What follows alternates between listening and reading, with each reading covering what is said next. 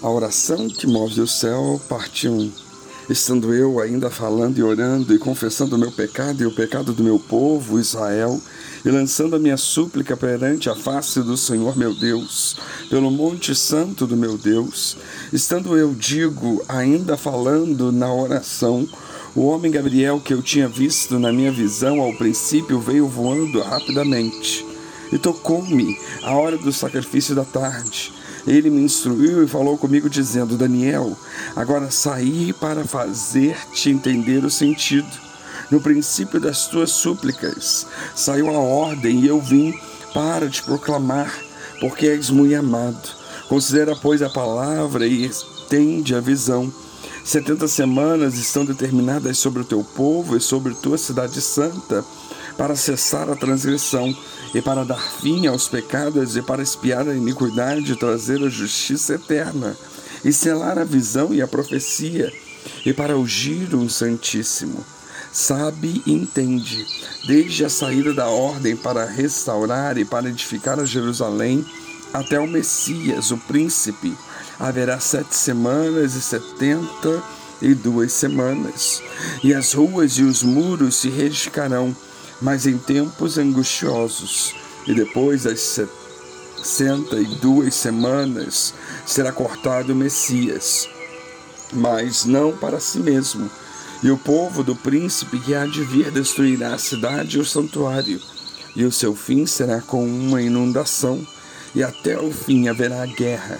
Estão determinadas as assolações, e ele firmará aliança com muitos por uma semana e na metade da semana fará cessar o sacrifício e a oblação. E sobre as asas das abominações virá o assolador, e isso será até a consumação, e o que está determinado será derramado sobre o assolador. Daniel 9, 20 a 27. No capítulo 9, Daniel fez uma grande descoberta ao examinar Jeremias 29, 10 a 14. Ele descobriu que o cativeiro babilônio tinha duração de 70 anos. Também no capítulo 9, Daniel fez uma grande oração onde adorou a Deus, fez confissão do seu pecado e dos pecados do povo e pediu a Deus a restauração da sua cidade. E finalmente, no capítulo 9, Daniel recebeu uma grande revelação acerca das 70 semanas que haveriam de vir sobre o seu povo no texto da nossa meditação, veremos alguns aspectos importantes da oração que move o céu. E uma delas é que a resposta foi pronta e imediata. Daniel pediu urgência na resposta à sua oração ao Senhor. E aí vemos que as orações da Bíblia são feitas com esse senso de urgência. Senhor, desce depressa antes que meu filho morra somos informados que enquanto Daniel orava, a resposta chegou. Essa é a promessa de Deus. Muitas vezes Deus responde nossas orações imediatamente enquanto oramos. E foi assim com Abraão, com Eleazar. Gabriel informou a Daniel que logo que ele começou a orar, Deus já havia despachado a sua resposta, o seu pedido. A resposta veio através de um anjo. O anjo Gabriel foi o mensageiro de Deus. Foi Gabriel o assistente de Deus. Aquele que assiste Deus foi o seu mensageiro. Os anjos, na verdade, como vemos, são espíritos ministradores em favor dos salvos. Eles confortam a nós, como confortaram a Jesus no deserto e no Getsemane.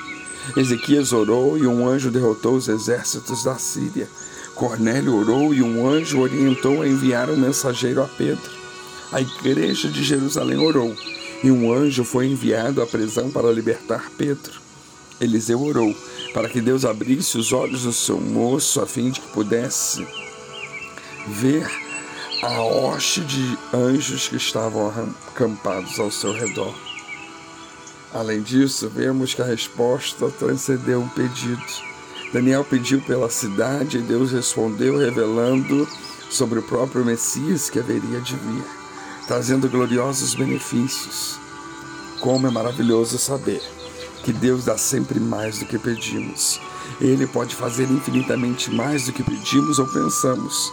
Daniel orava apenas pela restauração da cidade de Jerusalém, mas a resposta de Deus veio trazer coisas mais profundas, não apenas a restauração física da cidade, mas a salvação eterna do seu povo. Assim, aprendemos que quando a oração move o céu, a resposta é pronta e imediata. A resposta vem através de um dos mensageiros de Deus. E a resposta sempre transcende o pedido. Que Deus nos abençoe.